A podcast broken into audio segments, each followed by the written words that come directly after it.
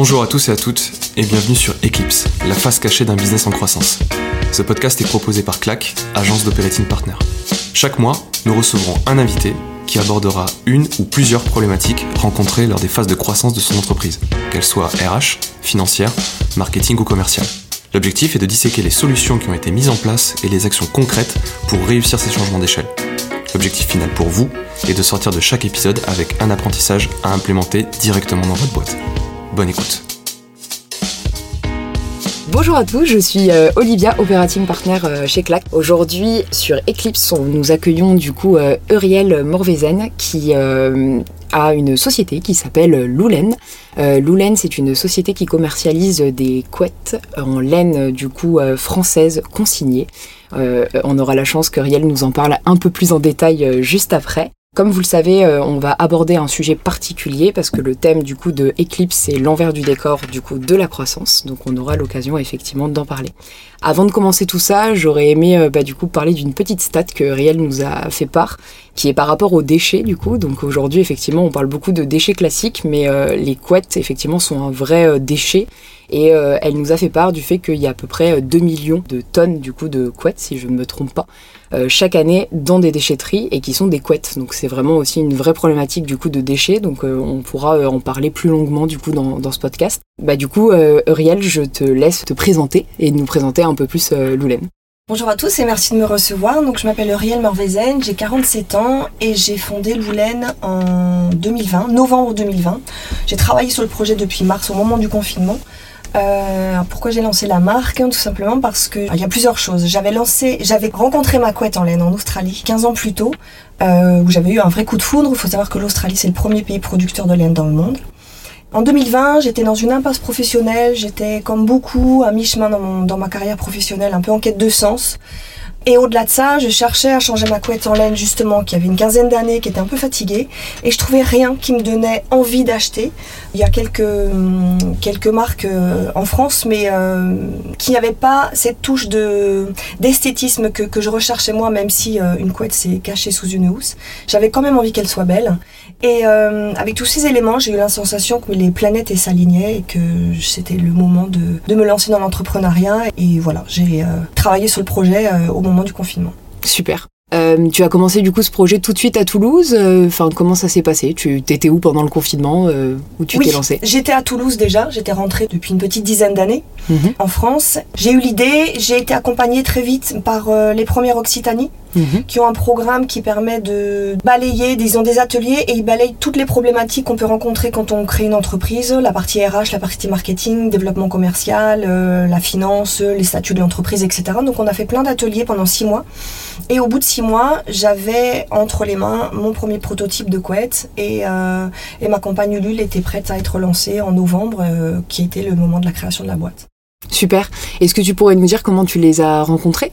Comment tu euh, as fait cette démarche justement de te faire euh, accompagner euh, dès le départ? Comment t'es venue l'idée? Parce que c'est pas commun. Il y a des fois, il y a des entrepreneurs qui aiment se lancer totalement seuls, pas forcément d'avoir d'accompagnement.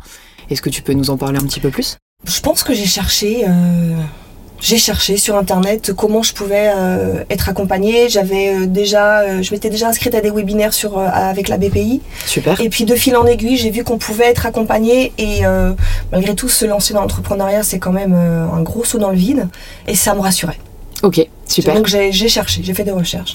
Et si tu as retenu peut-être une seule chose justement de ce premier accompagnement qui était plus, on va dire, de la création de projet hein, en totalité, ça serait quoi? Enfin vraiment, si tu retenais qu'une seule chose de cet accompagnement, qu'est-ce qui t'ont apporté, euh, enfin le plus qui t'ont apporté justement, euh, parce que je pense que ça peut intéresser pas mal de personnes. ouais. Euh. En fait, je trouve que c'est extrêmement rassurant parce que ça nous permet de, de mettre en lumière des choses auxquelles on n'aurait jamais pensé et de voir vraiment tout le panel de ce que de, ben, finalement de tous les mini projets qu'il faut mettre en place les uns à côté des autres en même temps pour euh, pour créer l'entreprise. Mhm. et euh, il y a des ateliers et puis on fait aussi partie d'une promo. Donc on se challenge aussi les uns les autres. On se pose tous des questions les uns les autres. C'est plutôt féminin donc les unes les autres. Et ça permet de, ben, de, de, soulever des problématiques auxquelles on n'aurait pas pensé. Et tout seul euh, c'est peut-être plus long. Oui Donc c'est vraiment intelligence collective, justement, Oui. qui est ultra intéressant. Le côté aussi peut-être de te donner une ligne de conduite, parce que forcément il y a des étapes dans un projet. Exactement. Et quand, comme tu dis, euh, être entrepreneur, c'est sauter dans le vide. Donc du coup, tu as aimé aussi avoir vraiment une timeline, entre guillemets, à se dire par où je commence, euh, qui je peux appeler, entre guillemets, en Oui, cas de difficulté. Et euh, ok, c'est super. Bah, c'est très clair pour nous. Est-ce que tu peux maintenant un peu nous parler de ton, on va dire, de ton passé? Enfin, qu'est-ce que tu as fait dans le passé et pourquoi Enfin, est-ce que ton passé, entre guillemets, ton, tes expériences justement ont eu un impact justement sur euh, bah, le fait de la création de Loulen ou c'est plutôt un projet qui vient euh, vraiment de quelque chose de personnel et de ton aventure du coup en Australie? Alors, euh, moi, j'ai j'ai travaillé pendant 15 ans dans le transport international de marchandises. Mhm. J'ai été commerciale puis directrice d'agence en Nouvelle-Calédonie, en Australie et en France ensuite. Donc j'ai un métier qui a absolument rien à voir avec, euh, avec la création Loulen. J'ai travaillé dans le service, hein, j'ai travaillé en B2B. Donc c'est vraiment très très différent. Comme je disais, j'étais dans une impasse professionnelle et j'étais, euh, je, je- je cherchais. J'avais envie de monter à ma boîte et j'ai, j'ai pas- je suis passée par la phase de tiens, et si je faisais ça, et si je faisais ça, et, si je faisais ça. Donc j'ai fait des études, de petites études de marché et puis bon, il y a des bonnes idées, des beaucoup moins bonnes. Euh, donc j'étais vraiment dans cette phase de, création d'entreprise et de me lancer euh, en solo dans, dans un premier temps, dans l'entrepreneuriat. Et ensuite, en fait, ce que ça m'apporte aujourd'hui, c'est peut-être euh, le développement commercial quand même que je maîtrise pour faire grandir la boîte. Si je veux me développer à l'international, et ce sera une étape très certainement, Super. je saurais faire. Et puis la direction d'agence, donc le management. Cette expérience m'a quand même amené à, à être à l'aise dans la gestion dans la direction d'entreprise. Euh, après, j'ai grandi avec des parents qui étaient tapissiers décorateurs et une maman couturière, donc j'étais quand même, j'ai grandi quand même dans le milieu du tissu, C'est ce que j'allais de la dire. confection. Oui. Donc finalement, quand je dis que les planètes s'alignent, c'est que Oui, réellement pour le coup. Ouais, c'est assez drôle de se dire ah bah tiens finalement c'est vrai qu'il y avait ça, il y avait ça, il y avait ça Mm. et, et un jour euh, la carrière que j'ai eue, c'est comme si elle m'avait emmené à, à Loulen aujourd'hui quoi. Et d'où l'importance justement de l'esthétique, parce que effectivement là tu nous parles effectivement de ton enfance, je pense d'où l'importance que tu veux que Loulen, au-delà de, du côté effectivement euh, de tenir chaud ou de pas tenir trop chaud en fonction des saisons, il y a le côté esthétique et je pense que ça doit venir forcément de ton, de ton enfance et de ce côté, enfin de l'expérience de tes parents justement. Oui oui oui tout à fait. Ma mère elle tenait un, un magasin de tissus. Mhm. Voilà j'ai baigné un peu dedans sans m'en rendre compte que qu'un jour. euh, D'accord. Bah, la vie est bien faite, souvent, Oui, oui, donc c'est plutôt logique. ouais. Tu me fais une super transition pour parler de Loulen et plus précisément de tes produits, parce que c'est quand même euh, important effectivement que nos interlocuteurs comprennent un petit peu effectivement l'écosystème, parce qu'on peut se dire une couette, effectivement, tout le monde en a besoin, donc on sait ce que c'est.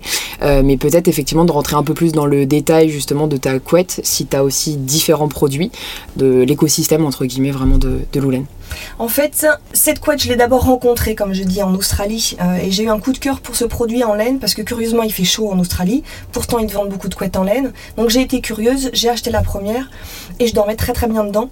Et en fait, je me suis rendu compte que hum, ça régule très très bien la température. Et ça, isole aussi euh, extrêmement bien. Donc ça isole de la chaleur quand on a besoin, et ça isole aussi du froid. Et en faisant des recherches, je me suis rendu compte que hum, 80% de la laine en France était exportée en Asie. Mhm. Donc euh, la laine, on en a en abondance et pourtant elle est très peu valorisée. Et donc voilà, c'est ça qui m'a donné aussi l'envie de, de dire on a la matière, elle est en abondance, puisque autant qu'il y aura des moutons, il y aura de la laine, puisqu'il faut les tondre tous les ans. La laine, c'est comme des cheveux, ça pousse. Totalement. Donc la matière est en abondance, on dort extrêmement bien dedans. euh, et pourtant, c'est pas connu. La seule alternative naturelle qui existe ou qu'on connaisse réellement aujourd'hui, en dehors de, de la couette en synthétique, bah, c'est la plume. Et pourtant, la plume, c'est assez controversé parce que soit ça dépend des animaux morts en France pour récupérer la plume, Clairement. Mm. ou alors c'est euh, notamment en Hongrie, en Pologne et en Chine qui sont les premiers pays qui ont 80% du marché de la plume, je crois. Ils, euh, ils récupèrent la plume sur les animaux vivants parce qu'on dit que la plume, elle est à plus de gonflant quand elle a été arrachée sur la peau des animaux. Donc c'est très pas très éthique, tout joli ça, pas très effectivement.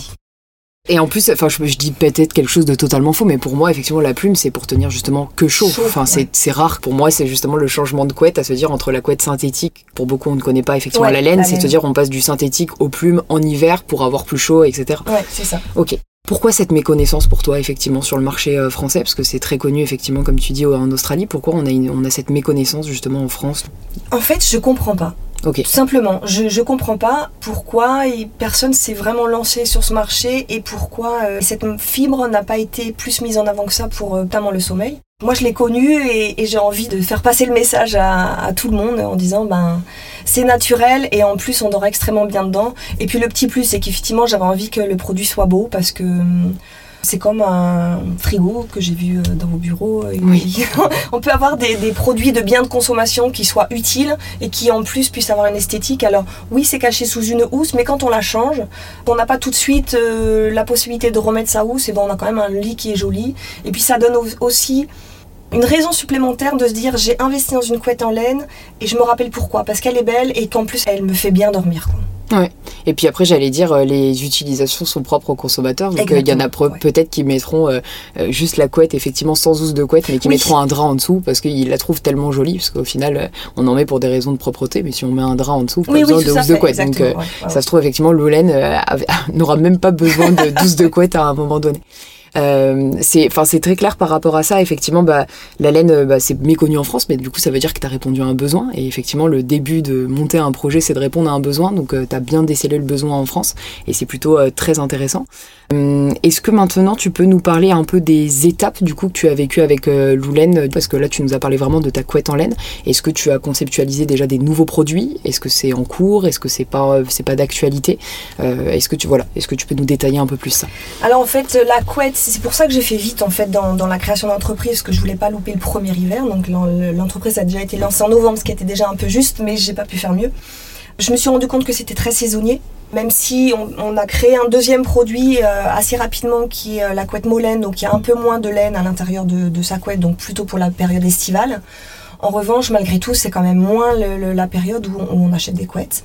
Euh, donc j'ai créé des oreillers en octobre l'année dernière.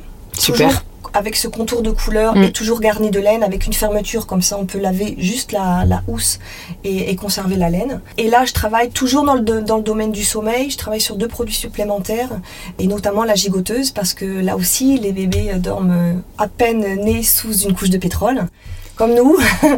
et je comprends pas aussi pourquoi ça, ça n'existe pas, mais euh, ou extrêmement peu. Donc euh, voilà, je réduis la, taille de la couette à la forme du bébé et puis on devrait lancer ça d'ici la fin de l'année. Super. Et euh, d'autres idées potentiellement? Ça, tu peux peut-être pas trop nous le dire. Je vais pas tout dire, mais euh, oui, il y a bien de choses. Il y a, tout autour du sommeil, autour toujours. Du sommeil. Et puis après, il y aura vers donc une gamme bébé qui va s'étendre et des produits de décoration. J'aime tout ce qui est finalement. en France, on a la laine la plus frisée au monde, sur qui lui donne beaucoup de ressorts et beaucoup de gonflants. Euh, même si c'est pas aussi gonflant que la plume, mais malgré tout. Et, euh, du coup, on peut euh, la mettre dans des coussins, dans, beaucoup d'objets qui peuvent être cachés, mais utilisés en décoration. Mhm. je travaille sur une couette de canapé aussi. J'ai beaucoup de gens qui m'ont dit qu'ils aimaient aller chercher leur couette pour la mettre sur le canapé pour se faire des, séries télé. Et donc l'idée, c'est d'avoir une couette plus petite, moins de laine, et avec un tissu qui soit décoratif, qu'on peut laisser sur son canapé. Totalement. c'est super. J'ai plein d'idées. C'est trop top. Euh, et pour finir, effectivement, vraiment là avec euh, Loulen, l'idée ce serait que tu nous donnes peut-être 4-5 euh, étapes, enfin grandes étapes effectivement depuis la création de ta société qui t'ont marqué et qui ont, qui ont peut-être juste marqué l'évolution justement de Loulen depuis le, du coup, le lancement en novembre 2021. Donc de savoir comment ça s'est goupillé. 2020. 2020, ouais. Novembre, 2020, c'était le lancement sur, sur Ulule, hein, donc en précommande. Le site internet, il a été euh, créé euh, quasiment en parallèle, donc il était prêt en janvier. Donc c'est là où j'étais vraiment euh, dans, le grand bain.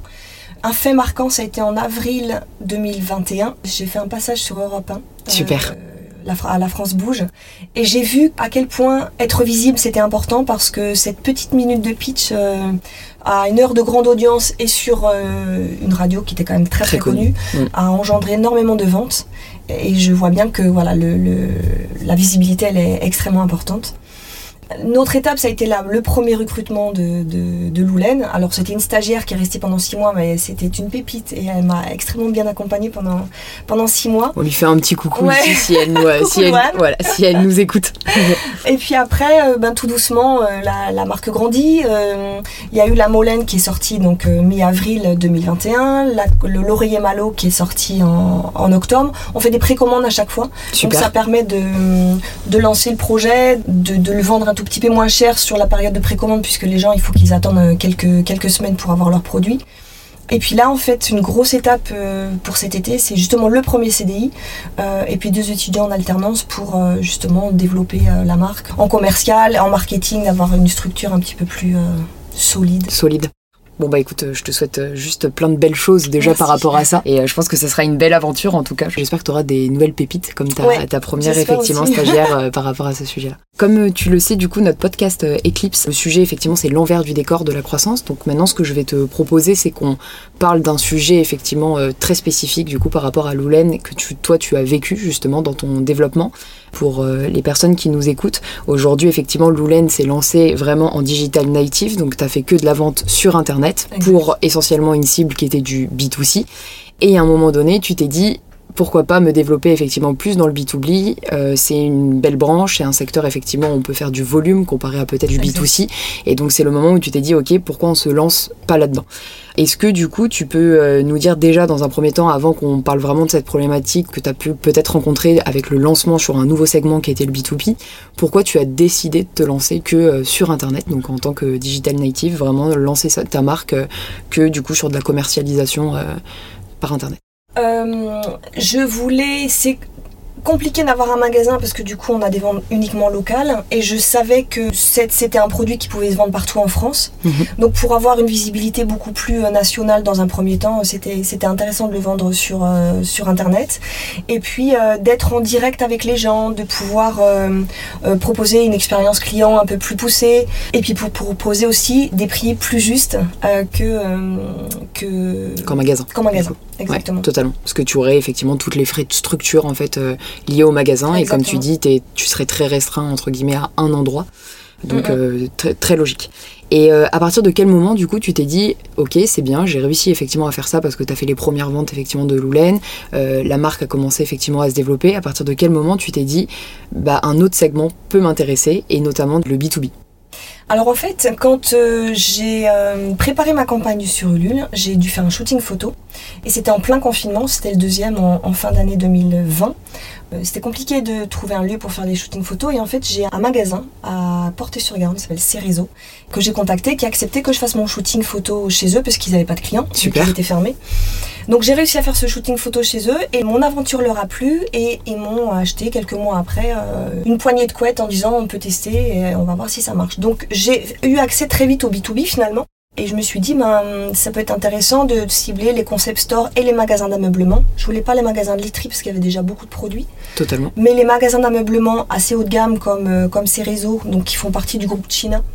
Et les concept stores qui vendent des produits un peu... Euh, assez haut de gamme et assez euh, unique, on va dire, euh, ça pouvait tout à fait correspondre. Et je me suis lancée dans, la recherche de ces magasins. Oui, de magasins similaires justement à ton, à ton premier. Donc on peut considérer que c'était une opportunité au final. tu as été opportuniste, on te l'a proposé, tu t'es dit ok, il faut le, il faut le faire. Comment ça s'est passé Retour en fait, ça permet aussi euh, d'avoir euh, beaucoup de, vendre beaucoup de volume. Je me suis rendu compte que la, partie volume était aussi importante.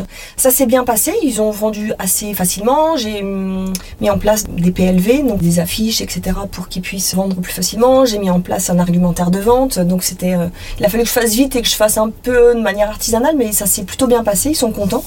Merci ton expérience passée du coup par rapport à ça. Oui. ça sert toujours. Tu m'as dit effectivement, bah, je me suis lancée par ici par opportunité parce qu'on me l'a proposé lié à un shooting photo. Euh, est-ce que ça s'est bien passé? Est-ce qu'il y a eu assez de ventes? Est-ce que la relation aussi avec ce secteur bah, du B2B s'est bien passé pour toi?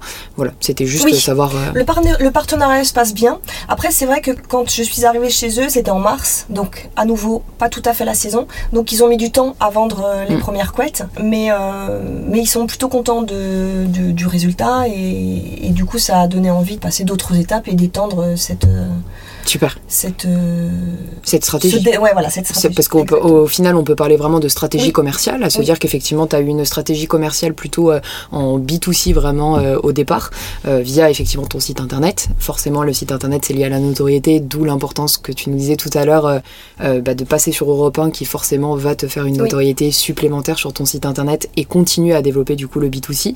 Mais tu as eu cette opportunité justement vraiment avec le B2B. Tu nous as parlé effectivement de ta première opportunité opportunités. Est-ce que tu en as eu d'autres aussi pour continuer sur le B2B ou c'est la seule opportunité que tu as eue? J'ai eu une opportunité aussi avec les Senioriales, qui est donc un, un groupement peut-être? Un groupement de, résidences seniors mhm. partout en France. C'est eux qui m'ont approché pour pouvoir proposer à leurs résidents justement des produits euh, en interne. Donc on a commencé à travailler ensemble en, début de 2020. On a mis un peu de temps à se lancer. Et là aussi, en fait, alors il faut que j'aille dans les magasins, dans les résidences pour aussi faire la promotion. Donc c'est B2B et B2C, c'est un peu un mélange des deux ça marche plutôt bien aussi et ça permet de. En fait, c'est un retour aux sources parce qu'en plus, les anciens, ils ont tous grandi avec euh, des couvertures en laine, avec euh, euh, des matelassiers dans leur entourage, etc. Donc, ils connaissent très très bien le produit, donc ça, ça leur parle et c'est presque un retour en, en enfance et au basique. Et puis, et puis, il y a aussi les établissements d'hébergement mhm. qui permet là plus poussé encore de dire bah, si vous voulez tester une couette en laine, vous pouvez aller dormir à tel et tel endroit euh, parce que c'est. Donc établissement d'hébergement directement effectivement des hôtels. Oui c'est ça, des hôtels, des gîtes, tout ce qui est hébergement insolite aussi. Euh, souvent ils sont ils ont une démarche RSE qui est assez poussée et, euh, et ils travaillent beaucoup dans, avec un univers assez local donc ils sont avides de mettre des partenaires en avant et moi ça me plaît bien. C'est super. Et euh, comment tu as rencontré justement toutes ces personnes? Parce qu'effectivement, ta première expérience, c'était vraiment une opportunité. Tout le reste, euh, quelle stratégie justement de, bah, on va dire vraiment de, pour le coup, commercial sur le B2B tu as mis en place? Est-ce qu'il y a eu des loupés à un moment donné? Est-ce que tu as été satisfaite de tout ce que tu as mis en place? Est-ce que tu peux nous en parler un peu plus? Alors je pense que développer son réseau, c'est essentiel. Partie de la CPME, j'ai été accompagnée donc au début avec les premières Occitanie, ensuite avec le starter de la mêlée. Aujourd'hui, je suis euh, dans un écosystème, euh, un tiers-lieu qui, euh, qui, accompagne des startups qui s'appelle Atom. Tout, tout, ça amène aussi à, à créer du réseau et à être challengé avec d'autres entrepreneurs et donc amène des idées supplémentaires. Et c'est ça qui aide aussi à finalement créer une stratégie euh, de développement. C'était assez clair pour moi quand même dès le départ que j'allais aller dans ces directions à plus ou moins court ou, long, ou moyen terme. Donc j'ai testé un peu tous ces panels. Qui a moins marché finalement, c'est la partie B2B2C, euh, donc le développement en magasin et euh, avec des, des revendeurs. Pour deux raisons. D'une part parce qu'ils demandent des prix extrêmement bas c'était la raison première finalement d'être en digital native, c'est qu'en fait les prix sont pas trop, enfin mes marges ne sont pas trop euh, importantes, mais pas assez finalement pour pouvoir passer sur un marché euh, de, revendeurs. D'accord. Parfois il y en a qui demandent aussi des dépôts ventes. Donc ça veut dire que je sors du stock pour être chez eux et ils euh, me rémunèrent que quand ils vendent. Donc ça me fait sortir beaucoup de stock et donc de trésorerie. De trésorerie. Euh, donc finalement, je me suis rendu compte que c'était peut-être pas, en tout cas c'était peut-être trop tôt de développer euh, ce, marché, ou alors il faut que j'augmente drastiquement mes prix pour pouvoir passer dans ces magasins et avoir des marges suffisamment décentes. Décentes pour faire fonctionner de toute façon ton entreprise parce que c'est quand même le nerf de la guerre c'est que c'est quand même une entreprise il faut voilà euh, il faut payer effectivement euh, les charges et puis surtout continuer ton développement donc que tu puisses surtout investir grâce effectivement aux bénéfices que tu peux tu peux faire. Donc euh, c'est totalement clair. Et, et pour l'autre on va dire versant du coup du B2B où tu disais vraiment là pour le coup c'est du B2B direct parce que du coup c'est avec tout ce qui est établissement d'hébergement comme tu nous le disais. Ça c'est quelque chose du coup qui a mieux fonctionné où tu te sens plus à l'aise? Enfin comment est-ce que tu peux nous en donner un petit peu plus de de, détails avec eux justement Oui, je suis plus à l'aise sur ce marché parce que en fait il y a vraiment un, partenariat. C'est-à-dire que eux mettent en avant le fait qu'on dort dans une couette loulaine. Mhm. ou sur un oreiller malo. Totalement. Euh, ah, un petit nom, on ne le savait pas, c'est l'oreiller malo. et euh, ils ont tous un nom breton. Donc eux, ils mettent en avant euh, les produits Loulen et moi, je suis contente aussi de pouvoir mettre sur mon site internet les partenariats que je, que je vais mettre en place. Et euh, finalement, il y a vraiment un échange de bons procédés. Et puis en fait, je pense qu'il y a, souvent ce sont des indépendants ou des petits établissements. Il y a aussi un échange avec l'individu. Je pense que le côté euh, personnalité a, aussi de l'importance et, et, des valeurs qu'on porte, l'envie de, de protéger la planète, de réduire sa consommation de d'énergie fossile, de, déchets, etc., de réduire le gaspillage. Il y a quand même beaucoup de valeurs qui sont euh, des valeurs communes. Qui nous amène à nous rencontrer finalement. Totalement. Et d'un point de vue vraiment, du coup, si on parle vraiment de stratégie commerciale, aujourd'hui, c'est quelque chose que je suppose qui est plus intéressant effectivement pour toi et pour le développement de Loulen que effectivement du B2B2C, donc vraiment des revendeurs, comme tu nous l'expliquais tout à l'heure. C'est, euh, tu me le confirmes, enfin, c'est quelque chose effectivement qui est plus intéressant même pour toi et pour ton développement? Oui, tout à fait. Donc j'ai testé cette prospection vers le B2B2C, donc mhm. les revendeurs. Je me suis rendu compte que voilà que ça, ça allait être difficilement rentable dans un premier temps. Donc j'ai euh, lâché cette partie-là pour me concentrer euh, sur la partie B2B, donc euh, les établissements d'hébergement voilà, faut s'adapter, faut être flexible et euh, faut tester des choses. C'est la vie d'un entrepreneur. Et euh, si c'était à refaire, tu le ferais dans le même sens ou euh, effectivement, qu'est-ce que tu aurais peut-être anticipé peut-être un petit peu mieux à se dire, bah, il fallait peut-être pas aller effectivement trop vite sur ce système de revendeur. Mm, mm. après, on peut refaire le monde avec des si, hein, bien évidemment. c'est pas l'idée, mais c'est se dire, est-ce que bah, justement, une fois que tu prends du recul sur ce que tu as mis en place et qu'il faut tester, il faut se tromper de toute façon pour pouvoir réussir, est-ce que tu aurais des petits conseils ou peut-être un petit déclic à un moment donné qui te dirait ah en fin de compte non là je m'engrouve vraiment dans quelque chose qui euh, est un peu compliqué et euh, il faut vraiment le faire euh, plus tard. En fait, là aussi, il faut peut-être aller questionner finalement un peu plus que ce que je n'ai fait au préalable, se renseigner sur ce marché un peu mieux, de manière à ce qu'on ait vraiment une connaissance au final. Une meilleure connaissance du marché. En fait, moi, j'arrive, je viens vraiment du, marché du service et du B2B. Donc, euh, j'étais pas du tout dans le textile, j'étais pas du tout. Euh, j'ai jamais travaillé avec des revendeurs. Mm. Donc, euh, je connais pas du tout ce, cet écosystème et comment il fonctionne et les types de marges qu'ils prennent, les exigences qu'ils ont en termes d'approvisionnement, de, de logistique, etc. Mieux se renseigner. Oui. Du coup, au final, effectivement, c'est ce que tu conseilles. C'est un petit peu comme euh, tu as commencé ton entreprise, tu t'es fait accompagner effectivement par des étapes, euh, et puis tout au long, effectivement, au final de la vie de, de Loulen. Euh, donc, en fait, ce que tu conseilles, c'est effectivement toujours de se faire entourer et d'aller chercher l'information au maximum et te poser des questions. Et ça, ça passe par le réseau, bien évidemment, mais effectivement, d'être vraiment dans cet écosystème pour que, pour que ça soit bien fonctionnel. Ok, c'est très clair euh, pour nous. Euh, aujourd'hui, moi, bah, je pense que tu as déjà répondu effectivement à cette question qui était euh, vraiment une question essentielle et qui intéressera beaucoup de monde à se dire, bah, voilà, je suis une marque qui était dans le B2C, qui fonctionne effectivement sur Internet, je me lance dans le B2B, comment ça fonctionne? Ça peut être quelque chose qui fait peur, c'est pas du tout les mêmes codes. Et donc du coup, je pense que tu nous as effectivement fait part, toi, de, de ton expérience et du coup, c'était très intéressant. J'avais une petite euh, question effectivement vraiment sur, sur ta, ton produit, parce que justement on parlait de la distribution tout à l'heure et de, des revendeurs. Aujourd'hui tu as quand même beaucoup de concurrence aussi. Est-ce que c'est pas une raison justement qui fait que c'est devenu aussi plus difficile justement ce monde de la revente? Parce que il euh, y a des grandes marques qu'on ne citera pas forcément le nom effectivement dans ce podcast, mais qui peuvent créer des sortes de filiales un peu euh, écologiques, etc. avec effectivement de, des semblants de début de Loulen entre guillemets.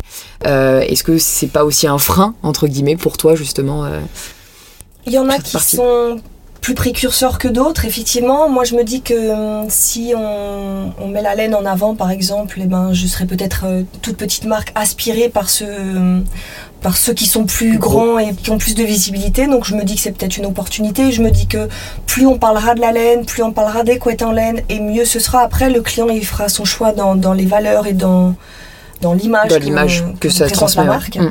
Pour l'instant, c'est vraiment un, marché niche. Je crois que les couettes en laine, ça représente 1 à 2% de, toutes les couettes qui sont vendues en France, donc c'est vraiment infime. Donc la place pour devenir euh, leader de la couette en laine, euh, elle est. Et elle est à prendre. Elle est à prendre, super. exactement. On te le souhaite en tout cas, et ce serait, ça serait vraiment super. Euh, très clair. Du coup, si on résume juste maintenant, effectivement, ta, ta stratégie effectivement commerciale pour le coup. Est-ce que tu pourrais peut-être nous la résumer en, deux ou trois étapes, dans le sens qu'aujourd'hui tu nous as parlé du B2B, tu nous as parlé du B2C. Euh, qu'est-ce que ça représente aussi en pourcentage ou qu'est-ce que toi tu aurais la volonté que ça représente À se dire, euh, pour donner un exemple, je, veux que euh, le B2C me rapporte 70% de mon chiffre d'affaires, le équilibré avec le B2B. Enfin, comment tu comment tu l'imagines? Bah justement, c'est exactement ça. Je pense que j'aimerais rester essentiellement en B2C et en, en digital euh, native. Donc continuer ce développement euh, directement sur Internet. Euh, la partie établissement d'hébergement, elle, elle, est intéressante. J'aimerais bien la développer. Je pense que le 70-30, il est, il est pertinent.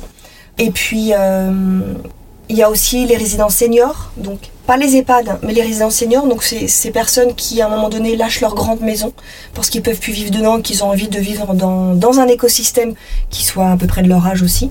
Ce marché-là, il est intéressant parce que c'est des gens qui prennent soin de leur intérieur, soin de leur euh, habitat, qui peuvent avoir des revenus assez confortables pour s'offrir une, une, couette euh, qui est quand mm. même euh, assez, euh, assez haut de gamme.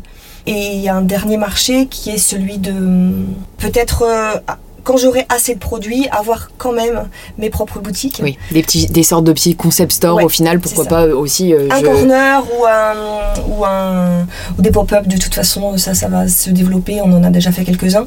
C'est super. Euh, mais euh, peut-être avoir dans quelques grandes villes de France une première boutique Loulen, ça serait, ça serait chouette. Oui, ça serait chouette. Quelques années, ouais.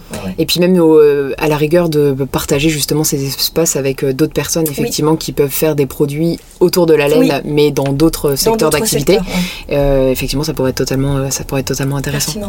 Super. C'est très clair, effectivement. Là, on a répondu vraiment à l'ensemble, enfin à tous les contours, on va dire, de, de, la question. Je voulais euh, juste revenir sur le petit point, effectivement, de ton incubateur, du coup, Atom. Tu nous en as parlé à deux reprises, effectivement, pendant le podcast. Donc, c'était peut-être de faire juste un petit focus sur ce que ça t'apporte, depuis quand tu y es, comment tu as réussi, entre guillemets, à rentrer aussi dans cet incubateur, parce qu'on sait qu'il y a un processus aussi un petit peu de, de sélection, ce qui est normal, parce que effectivement, c'est les, les, plus connus sur Toulouse et ils ont effectivement un gros écosystème autour de ça. Donc, juste de nous faire quelques petits mots euh, sur, ce, sur cet incubateur. Alors, Atom, c'est pas un incubateur, c'est un. Oui, un écosystème euh, pardon, de, start-up. C'est parce qu'ils ne nous, nous amènent pas à grandir.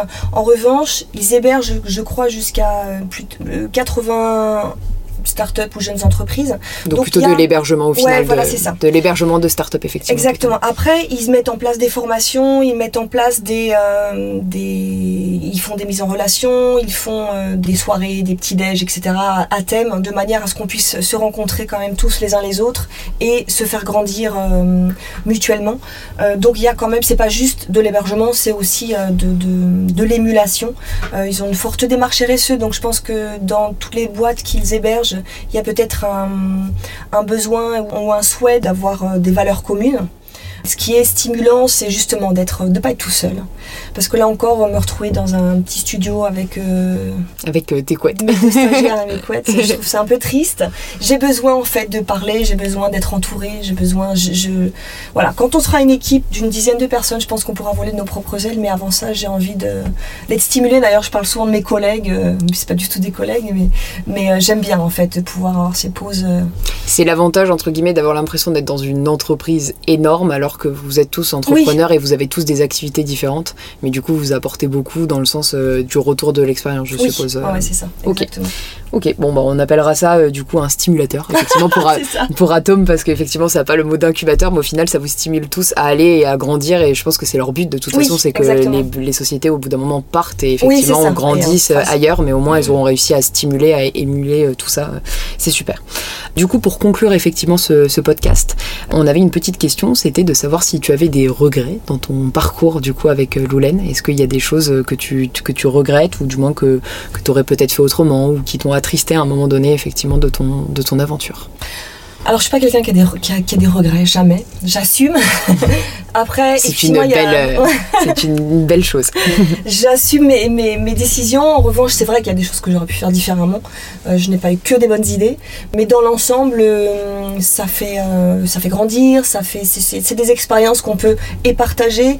Et puis, je pense que quand on échoue, ça permet de voir euh, ses propres limites et puis de grandir, de se reconstruire, de, rebondir et, sans, sans, ces erreurs finalement en fait un échec amène une opportunité, c'est ça que j'aime bien en fait. C'est beau, c'est vraiment très beau. Et est-ce qu'aujourd'hui tu aurais des bonnes pratiques par exemple? Parce qu'effectivement, quand on vit entre guillemets un échec, c'est un grand mot. C'est vrai que c'est très français quand même euh, comme, euh, comme signification parce que je suis d'accord que moi je prendrais plus ça aussi comme un apprentissage, à se dire qu'on apprend et puis on réessaye, etc. Euh, mais est-ce que tu aurais des bonnes pratiques à se dire que bah, quand on vit quelque chose qui est pas très appréciable entre guillemets, ça peut être vraiment plein d'exemples. Hein, c'est effectivement, j'ai passé effectivement une interview aujourd'hui, ça s'est mal passé, où j'ai essayé de, de parler effectivement à un client, à un gros client dans le B2B et où on devait faire une énorme vente et la vente ne s'est pas faite, quels sont un peu tes mécanismes toi pour te, bah, pour te protéger, pour pouvoir avancer aussi plus vite et pas être dans le down entre guillemets euh, pendant longtemps? En fait, j'ai quand même été commercial pendant très longtemps, donc euh, la la gagne et, l'échec, je, le, je l'ai côtoyé tout le temps et je pense que c'est ça que j'aime bien en fait, c'est l'adrénaline et c'est les émotions, vivre des émotions. Donc euh, c'est ça que je vais rechercher souvent. Donc euh, je, je, sais que ça fait partie de la vie et euh, ça, me, ça me rend vivante. Donc je, je, je, je sais pas si j'ai des mécanismes vraiment que j'ai mis en place, mais j'aime vivre ces émotions-là. Après, je me rends compte qu'il faut être, faut rebondir, faut pas avoir peur de se dire, en fait, tout arrive pour une raison. J'ai ça en tête en permanence.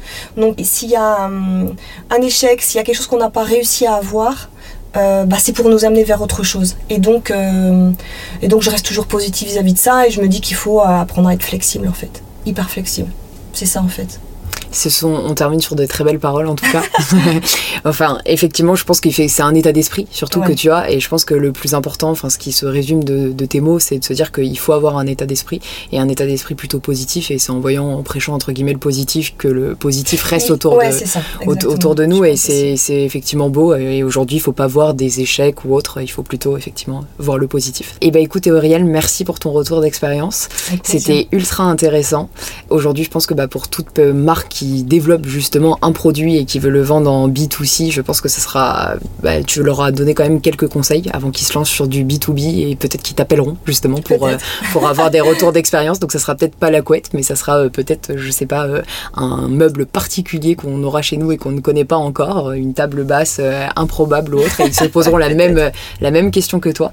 Donc bah, n'hésitez pas, en tout cas, on vous mettra tous les contacts effectivement de, de Riel sous notre podcast. Et merci à tous de nous avoir écoutés. Et euh, et, à très vite. À bientôt. Merci. C'est la fin de cet épisode. Merci pour votre écoute. Si cet épisode vous a plu, vous pouvez le partager à votre famille, vos amis, vos collègues et nous suivre sur les réseaux sociaux Eclipse Podcast sur LinkedIn et Instagram. Merci et à très vite pour un nouvel épisode.